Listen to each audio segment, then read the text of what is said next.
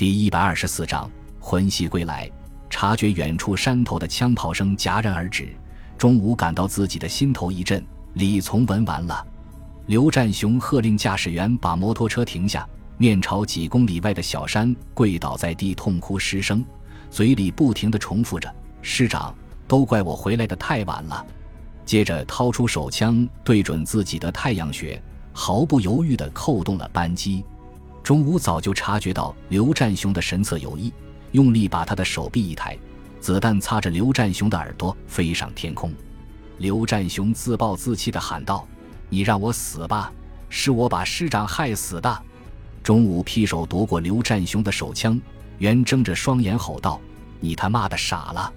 李从文是被小鬼子害死的，你要是感觉对不起他，就多杀几个鬼子给他报仇，别哭哭啼啼像个娘们似的。”看到刘占雄冷静下来，中午又大声说道：“我和李从文的感情不比你浅。刚入伍的时候，他就是我的班长，连打枪都是他手把手教的。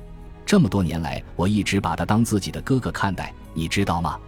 刘占雄被钟武连珠炮似的怒骂搞昏了头，大脑失去了思考的能力，机械地问道：“那我们现在怎么办？”钟武已经从最初的悲愤中恢复过来。不假思索地回答道：“当然是把李从文的遗体抢回来。”然后吩咐道：“我们一路疾驰而来，刚才又开了枪，行踪肯定暴露了。过不了多久，日军就会过来查看的。凭咱们这点兵力，只够给小鬼子塞牙缝的，所以不能硬拼。弟兄们全部下车，从左侧迂回过去，摩托车和汽车全部原路返回，把消息送回军部。”让军长准备给李从文和第七十八师的弟兄报仇，同时也给敌人造成部队已经撤退的假象。数十辆摩托车和卡车迅速掉头，沿着来时的路线疾驰而去，车轮滚滚掀起漫天的尘土。十几分钟之后，一个中队的日军骑兵快马加鞭赶了过来，在刚才车队停留的地方查看了一会，接着继续向前追去。在骑兵的后面。大队的日军排着四列纵队，开始向广德方向前进。钟武和刘占雄带领着增援部队，在山林里兜了一个半径十几公里的圆圈，直到中午才来到李从文战死的小山。距离山脚还有几百米远的时候，空气中就已经弥漫着烧焦东西的焦糊味道，缕缕青烟从树木残破的躯干里面冉冉升起。日军在开拔之前曾经简单的打扫战场，把己方士兵的尸体全部运走，而中国士兵的遗体则全部弃置在山坡上面。走上山坡之后，映入眼帘的是一个个巨大的弹坑，密密麻麻地布满了整个山体。很多弹坑里面还套着另一个弹坑。原来坚硬无比的岩石被爆炸燃起的烈火烤得异常松软，人走在上面都会留下清晰的脚印。残破的枪支和刺刀随处可见，偶尔看到几棵幸存下来的树木，也都插满了弹片。随着山势的升高，开始出现第七十八师士兵的遗体，并且逐渐增多。战士们依旧保持着临死前的姿势，有的圆睁着双眼，有的紧握着武器。很多人的肢体都已经残缺，有些尸体上面还有日军施暴的痕迹。钟武和刘占雄一边前行，一边仔细辨认每一具尸体。同时，让战士们用随身携带的工兵铲掩埋战友的遗体。登顶之后，中午发现，在山顶的中央有一个环形的防御工事，在工事的四周满是乌黑的血迹和大块的碎肉，中间不时会出现残破的躯体。在工事的中央，横七竖八的躺着近百具尸体，大部分都被炸得血肉模糊，根本无法分辨。中午忍着内心的悲痛，开始逐个辨认。战士们急忙在四周寻找残肢，给自己的战友拼凑起来安葬。忽然，钟武的目光被不远处的一块军服的碎片吸引住了，他急忙走过去捡起来一看，正是将军服的衣领。他急忙蹲在地下，把旁边的尸体扶起来，希望能够分辨出是不是李从文。这具尸体从腹部被炸成两截，脸部也炸得难以分辨。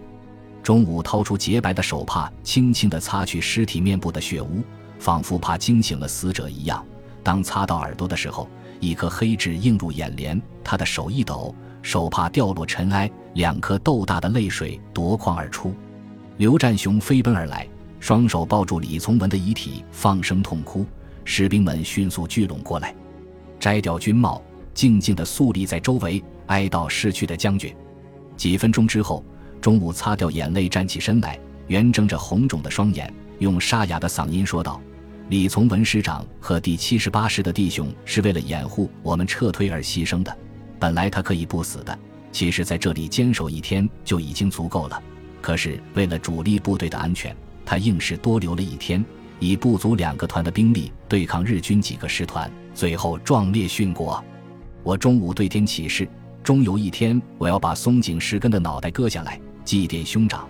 只要还有一口气，就要奋战到底，屠尽倭寇。士兵们悲愤地怒吼着：“奋战到底，屠尽倭寇！”随后，战士们制作了一个简陋的棺木，把李从文的遗体入殓。在下山的时候，中午和刘占雄赶开阻拦的士兵。一起抬着灵柩翻山越岭向广德行进。得知李从文阵亡消息之后，孙百里在万分悲痛的同时陷入深深的自责。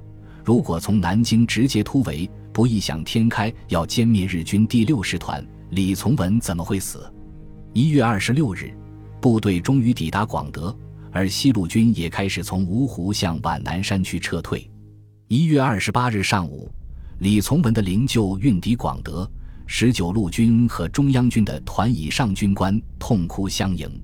随后，军医对李从文的遗体进行了检查和处理，发现全身负伤八处，除右肩、右腿的炮弹伤和腹部的刺刀伤外，左臂、左肋骨、右胸、右腹、右额各中一弹，颅脑塌陷变形，面容已经难以辨认，只有耳朵后面的那颗黑痣仍然清晰可见。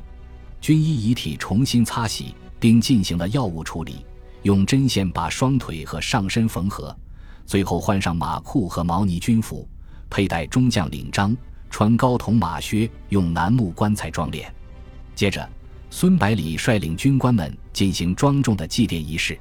第二天一早，孙百里派遣一个步兵营，分成十六辆大卡车，从广德启程，护送李从文的灵柩前往福州。孙百里率领百余名军官在城外相送。当车队刚刚消失在公路的尽头，天空中忽然响起飞机的轰鸣声，随着刺耳的防空警报声，几十架轰炸机出现在县城的东北面。在悲痛和自责的双重打击下，孙百里的精神有些恍惚。看到日军轰炸机以后，非但没有命令大家散开，反而用力推开身边的卫士，指点着天空高声叫骂。这时候。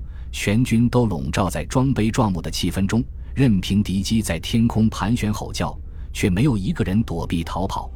飞行员看到下面的部队井然有序，毫不慌张，再加上天气不好，能见度太低，竟然以为是己方部队。转了一圈之后，继续向前飞去。中国军队意外的逃过了一劫。本集播放完毕，感谢您的收听，喜欢请订阅加关注。主页有更多精彩内容。